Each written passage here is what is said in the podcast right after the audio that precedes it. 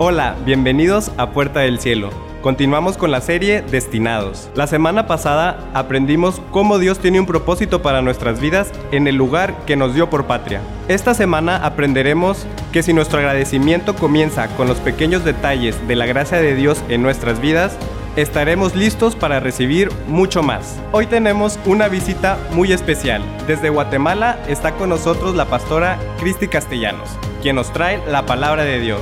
Recibámosla con un fuerte aplauso. ¿Cómo está puerta del cielo? Bendecidos. Sí, porque puerta del cielo eres tú. ¿Sí? No es el auditorio, eres tú. La iglesia somos nosotros. Amén.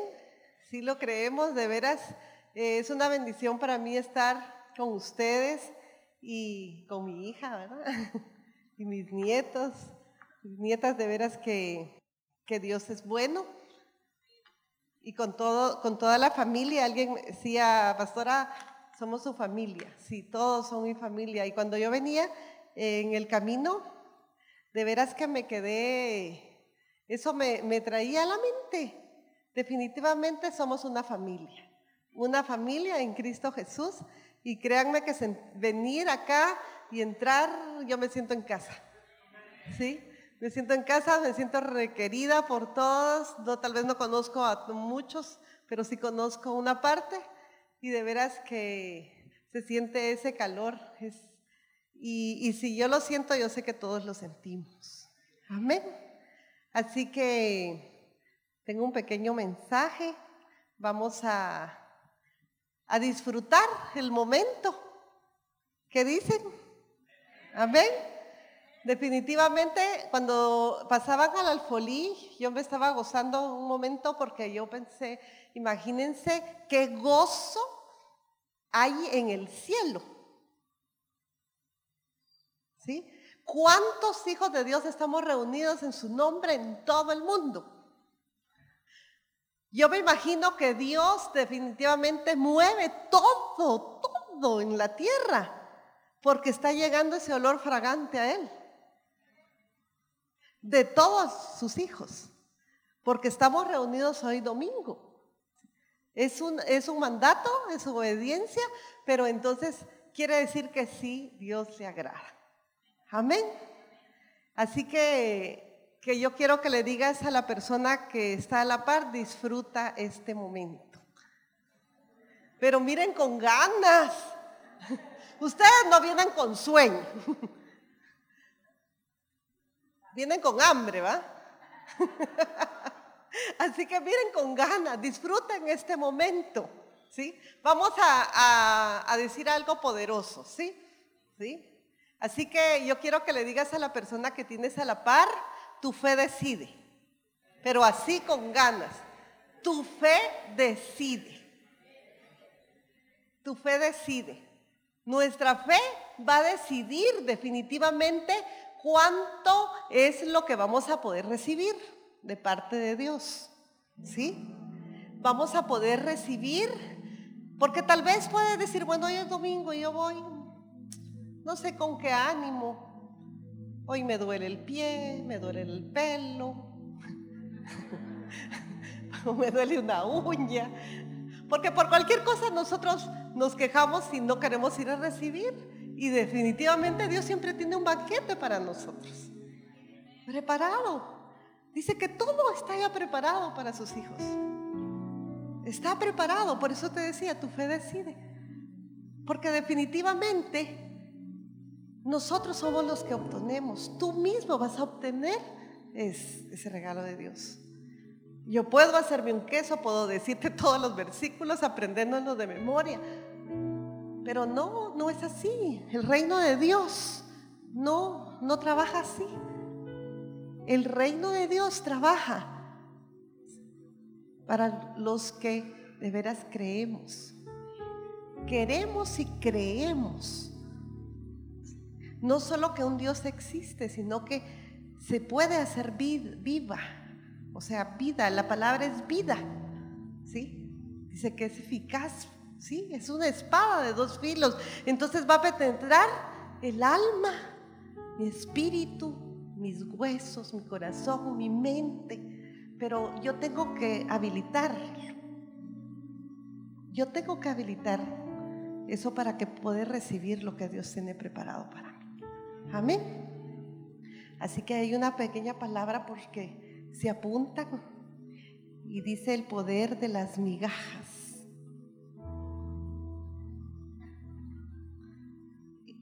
El poder de las migajas. ¿Sabes por qué te decía que disfrutáramos este momento? Porque definitivamente en los afanes, en nuestros pensamientos y en todo el, correr de nuestra vida, no nos damos cuenta como hijos de Dios que, que la gloria de Dios llega a nuestra vida. ¿Sí? Llega y llega en los pequeños momentos. Pero nosotros los seres humanos queremos que la gloria de Dios se mire con cosas muy grandes y sobrenaturales. Y solo el hecho de que esté parado, que tú estés parado ahí, que respires y que estés acá, es el momento, es un pequeño momento, pero es un pequeño milagro de Dios. Y por todas esas distracciones que tenemos de la vida, no las apreciamos y no las obtenemos para que puedan serse grandes. ¿Sí? Entonces Dios tiene que mover muchas situaciones en nuestra vida para que nos fijemos que Él sí está contigo.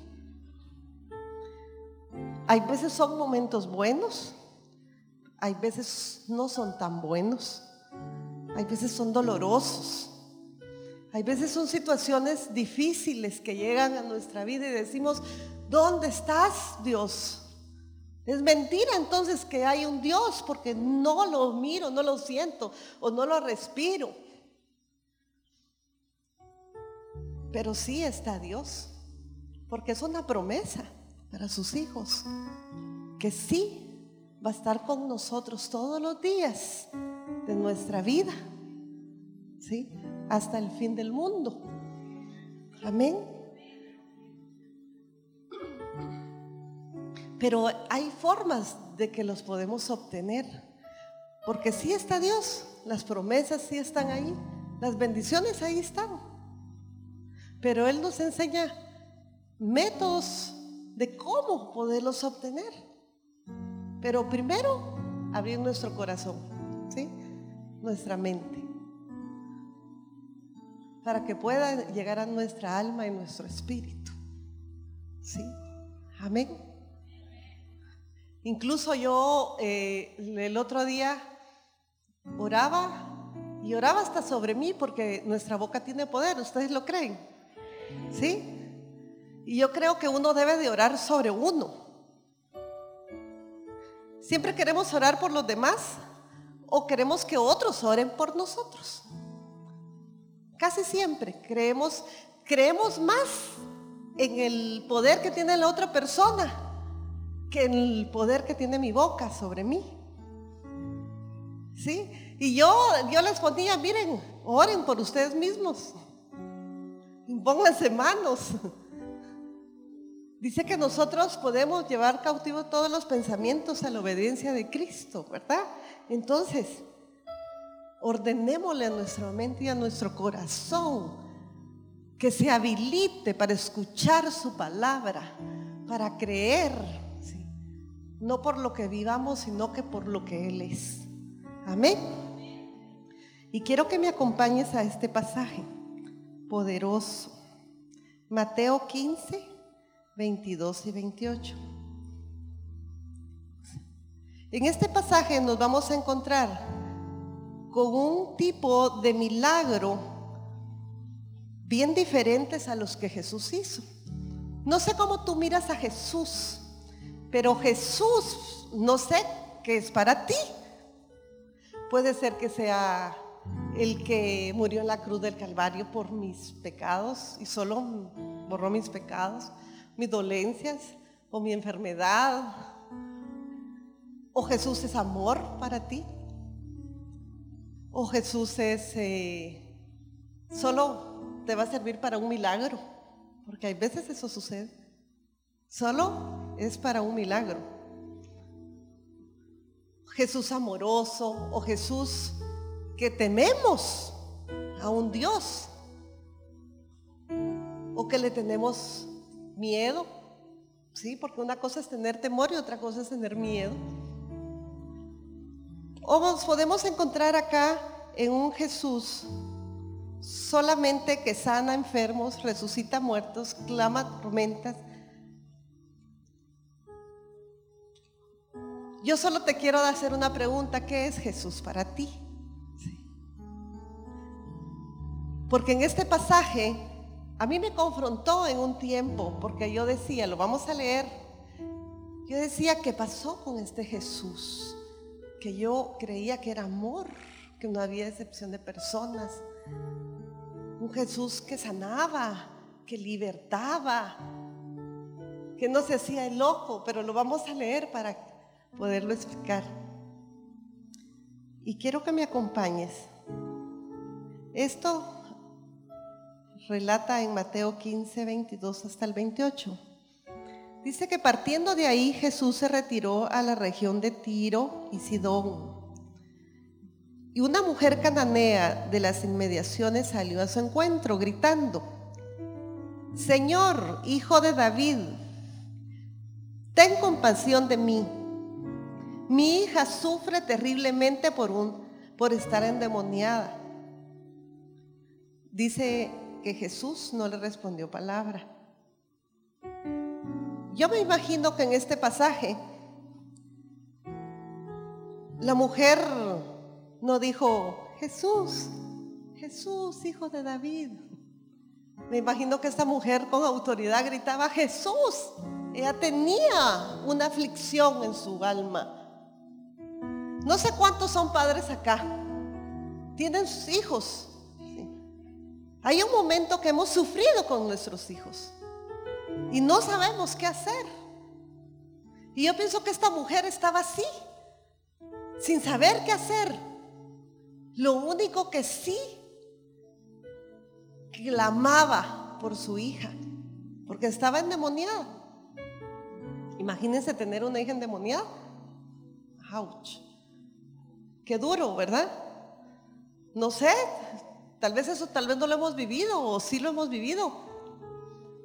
Pero cuando se nos enferman, solo con una enfermedad nosotros clamamos o nos angustiamos y vamos a seguir. Pero lo que me asombra a mí acá es que dice que Jesús sí lo observó, pero Jesús no le respondió palabra. Y seguimos, así que sus discípulos se acercaron a él y le rogaron, despídela porque viene tras de nosotros gritando. Wow, ¿quiénes? Los discípulos. Esos discípulos, ¿verdad? ¿Cuántos discípulos hay acá?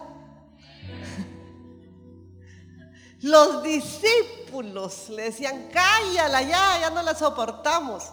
Me imagino que por eso le decía, ella no le dijo, Jesús, sáname.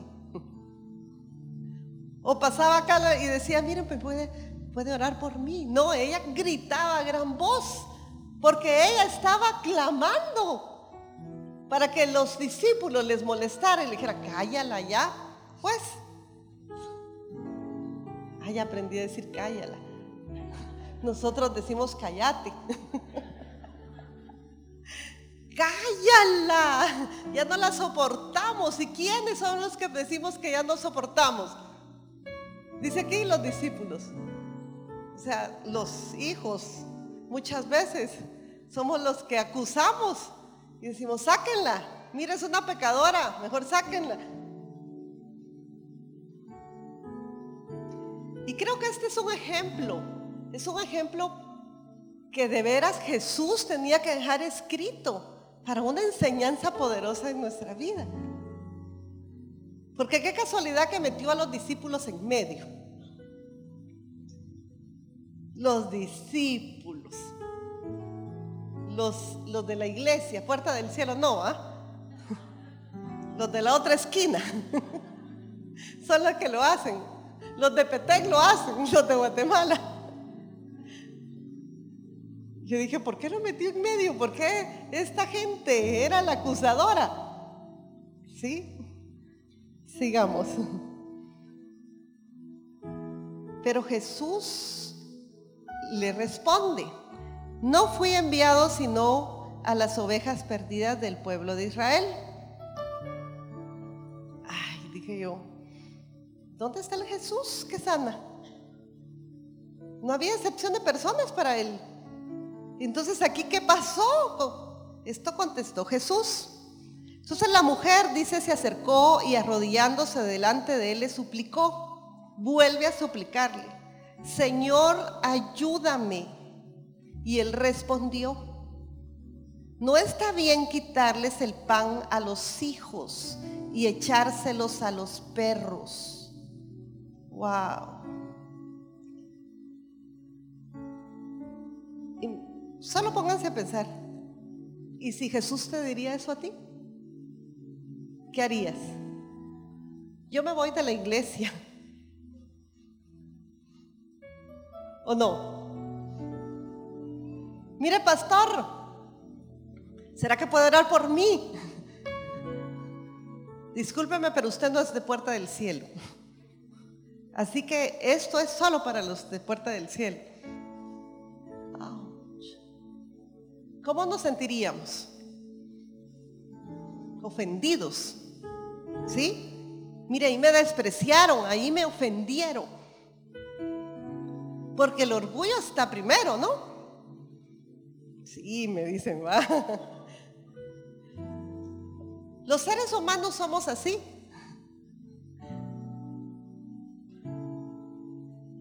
Queremos siempre estar donde, donde caemos bien. Pero te cuento que no a toda la gente le caemos bien.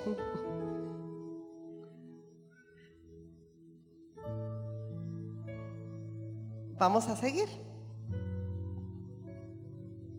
Y vuelve a gritar la mujer. A gritar. Señor, ayúdame. Y él respondió. no está bien quitarles el pan a los hijos, echárselo a los perros. Y vuelve a decir, sí, Señor. Pero hasta los perros, le dice ella, comen las migajas que caen de la mesa de sus amos. Wow. Y en este pasaje, si se dan cuenta, esta mujer ¿Por qué? ¿Por qué razón Jesús la rechazaba? Ella lo estaba reconociendo, que había un poder sobre él. Ella dice en la palabra de Dios que era cananea. Y los cananeos no se llevaban con los judíos. O sea que era una persona gentil. Y si nosotros nos ponemos a pensar, ¿por qué Jesús? ¿Será que por eso la rechazó Jesús siempre? Por eso la rechazaban los discípulos.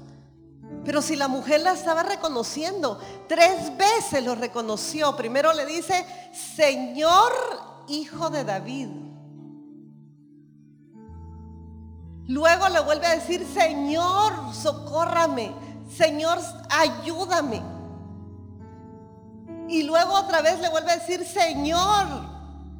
O sea que la mujer sabía que era el Señor.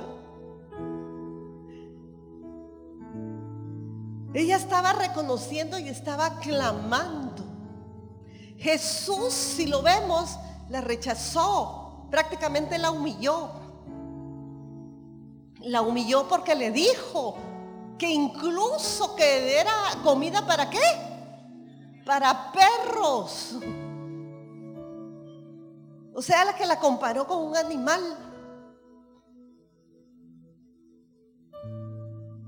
Jesús la comparó con un animal. ¿Saben que, en este pasaje nosotros podíamos ser comparados como esos perrillos? Porque no sé si alguien aquí nació en Israel. ¿Alguien nació en Israel? No, ¿verdad? Entonces nosotros mismos somos comparados como perrillos porque nosotros no somos judíos. podríamos nosotros ser comparados. Que Jesús venga y nos diga, miren, es, el que va a ser salvo es mi, pueblo de Israel. ¿Por qué ustedes están clamando a mí? Porque ustedes están reuniéndose en mi nombre. Podría ser. Pero miren lo que le contesta. Y voy a empezar. Pero los perros comen de las migas que caen, le dice la mujer. La mujer no, no, no decayó. Le contesta Jesús, mujer, qué grande es tu fe. Qué grande es tu fe. Contestó Jesús, que se cumpla lo que quieres. Y desde ese mismo momento quedó sana su hija. Saben, amén. Puede haber que puede haber muchas comparaciones. Pero ¿saben qué sucede? No sé qué proceso estás viviendo tú en tu vida. Yo vivo los míos, ¿sí?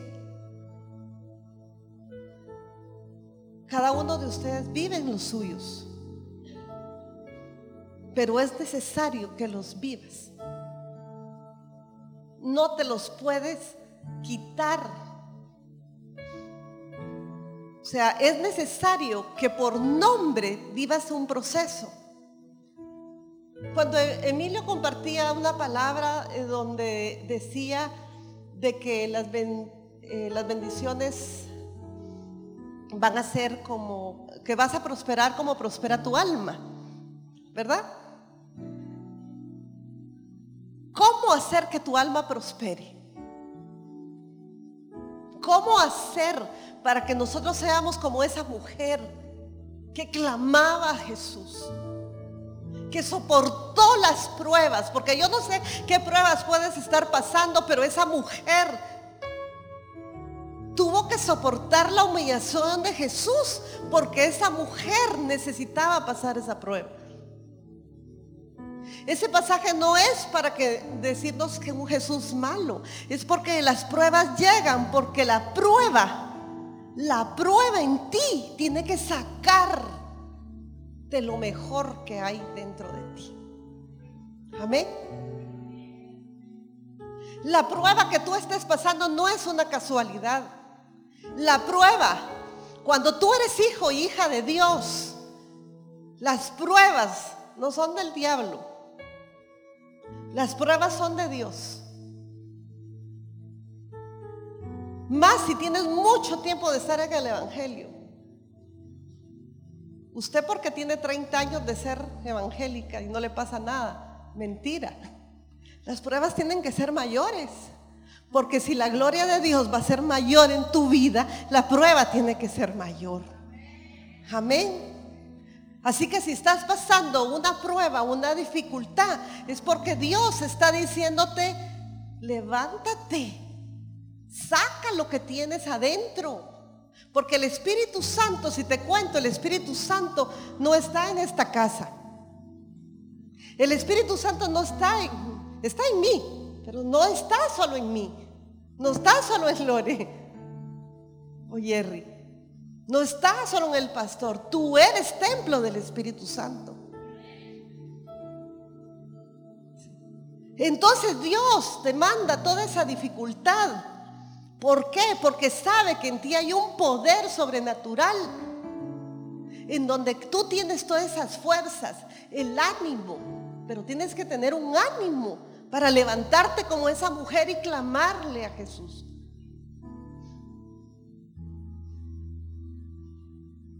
No es porque yo no quiera orar por alguna persona, pero yo les digo, ¿cómo vas a a llamar la atención de Jesús. ¿Cómo? ¿Te has puesto a pensar eso? Yo quiero llamar la atención de Jesús. Pero la atención nunca la vamos a... Aquí en este, en este pasaje dice que la mujer clamaba a Jesús, pero no dice que lloraba. No dice que lloraba. Y hay veces creemos, más las mujeres, Va, que somos más lloronas. Creemos que llorando, llorando, llorando vamos a llamar. Llorando, llorando. No, vamos a, a llamar la atención de Jesús orando, llorando, pero no llorando. Dice acá que somos predestinados a ser bendecidos. Pero esto se obtiene, ¿sí? Se obtiene con la fe. Por eso te decía yo, tu fe decide. Tu fe es tu fe. Rosita es tu fe. Carmencita es tu fe. Alberto es tu fe. Raúl es tu fe. La que va a mover montañas. Amén. Es bien fácil querer obtener la fe de otros. O sea, quererla obtener, o sea, que querés, pero que lo obtengas, no se puede. Porque esa la fe es personal como la salvación. Es personal. Así que tu fe decide cómo quieres vivir. Tu fe decide si tú sales de ese lodo cenagoso donde estás metido.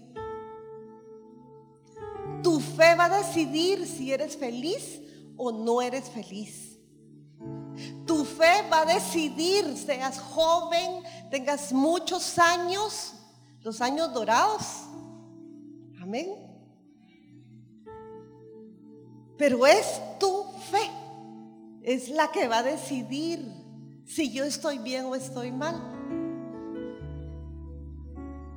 Porque dice el Señor que sus misericordias son nuevas cada mañana. Amén. Entonces, si son nuevas cada mañana, quiere decir que siempre van a haber cosas nuevas para mí. Pero mi fe va a decidir si yo las obtengo o no. Amén.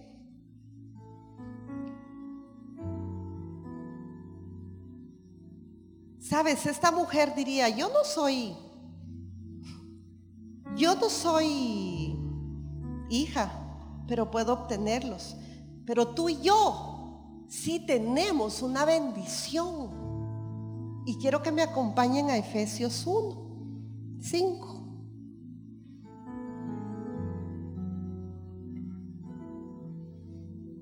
Y dice la palabra de Dios, en amor habiéndonos predestinado para ser adoptados hijos suyos por medio de Jesucristo según el puro afecto de su voluntad.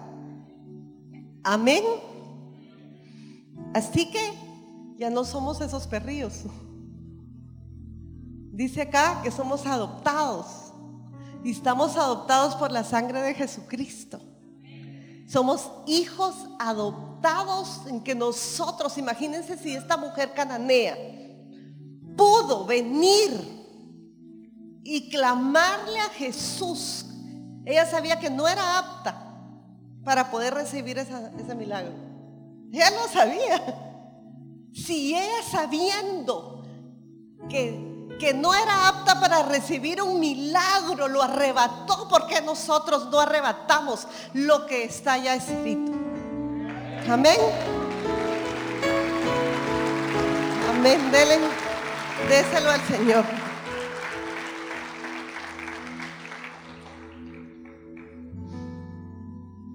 Porque nos empezamos a acomodar, acomodar a lo que vemos Tú vives aquí en Monterrey, yo vivo allá en Guatemala, tal vez yo vivo en una provincia y podemos decir, miren, los problemas aquí son diferentes a los de allá porque son de una ciudad y allá, pero, pero uno los vuelve afanes, uno vuelve esos afanes a su vida.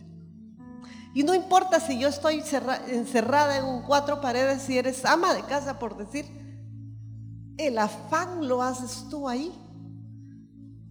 Y tal vez estás en el mejor edificio del mundo y ahí haces tu Juan también.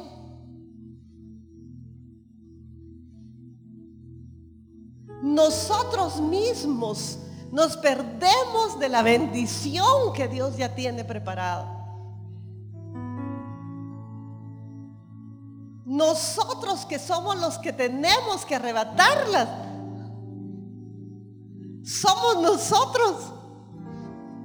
No es el de la esquina, no es el de la iglesia de la esquina, no es el que tiene una mansión, somos los hijos, los coherederos de la gracia de Dios. ¿Quiénes somos los hijos?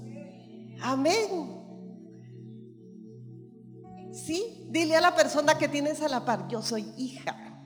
Así, o soy hijo. Yo soy hijo. Soy hijo y soy hija de quién? De Dios. Amén. Yo no voy a obtener las riquezas que yo quiero para mi vida porque mis riquezas más apreciadas son las de mi alma. La de ver a mis hijos enamorados de Dios. Las demás no importan, vienen por añadiduras. ¿Sí, ven? Las demás, que Dios encargue. Por eso es que a mí me encanta retar a las personas. No crean en un Dios de un cuadrito, de un mensaje. Crean, Dios está con ustedes. Dios está con nosotros. Dios está en lo que respira, respira profundo. Aquí está Dios. Yo no sé si siente su presencia, pero yo sí siento su presencia. ¿Y sabes por qué está su presencia en este lugar? Porque estás tú. Porque a Dios no le interesa un edificio, el edificio es para que nosotros estemos cómodos. ¿Verdad? Nosotros oramos por nuestro edificio, qué felices porque ya tenemos uno. Pero eso no es lo que vale. Lo que vale es lo que obtienes de Él. Es lo que podemos obtener de parte de Él porque ya está listo. Ya está listo para ti. Está en una bandeja. Pero lo que pasa es que no has alcanzado a verlo. No has alcanzado a escuchar y a ver lo que Dios tiene para ti. Tal vez tienes a la persona a la par que más amas. Pero ni ella has alcanzado a ver que ahí está Dios. Y decía mi esposo, lo siento, le dije, porque para mí toda la vida va a ser primero Él, antes que, que usted, porque yo de usted lo trato, que usted, mis hijos y todas las personas. Y hasta que aprendemos a ponerlo a Él en primer lugar, podemos obtener todo, pero todo, todo, todo lo que ya está preparado para ti y para mí. Ponerlo en primer lugar no es solo venir domingo.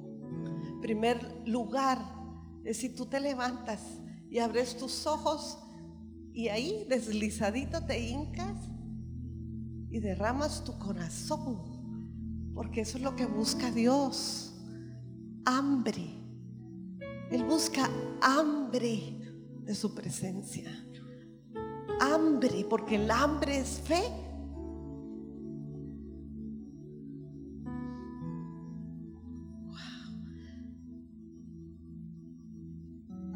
Yo sé que el Señor está aquí y que tú, si estás por primera vez, tampoco es casualidad. Es porque Dios nos escucha. Dios nos escucha. Y donde va a haber, donde Él va a encontrar fe, donde Él va a encontrar hambre, entonces dice aquí entro. ¿Saben qué hizo con esta mujer Jesús? La tuvo que llevar al extremo. Que llevarla al extremo porque el ser humano siempre buscamos lo grande de Él. el ser humano queremos que Dios llegue con un milagro sobrenatural a nuestras vidas para que nosotros podamos creer en Él. El ser humano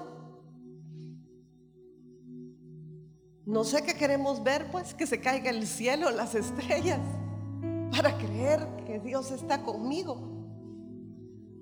Pero solo con verte aquí, yo sé que Dios está.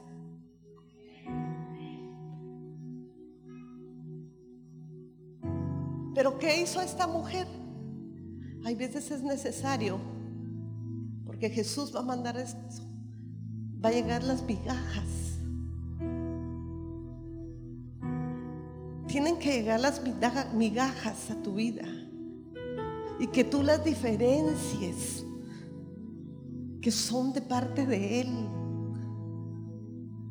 No va a llegar solo con amor y con cosas así. Yo me imagino que Jesús ya llegó a tu vida y no te has dado cuenta, porque es necesario, dice, esto. ¿Dónde se, dónde se recogen las migajas? Del suelo aquí. De aquí. De aquí se recogen las migajas. Doblando rodillas, humillándonos delante de Él porque Él es Dios, porque Él es eterno, porque Él es sublime. No seamos escasos, ¿saben? Las migajas muchas veces es tu sanidad es tu mejor empresa y tú no la has visto. ¿Por qué? Porque tú quieres ver lo grande.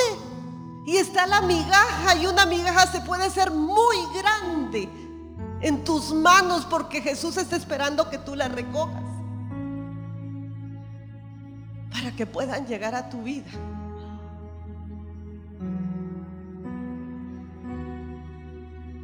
No hay otra manera ese mensaje quedó escrito para que nosotros aprendamos a tomar de las migajas, para que Él pueda venir y se cumpla la palabra, donde dice, si no poco fuiste fiel, en lo mucho te pondré. Amén.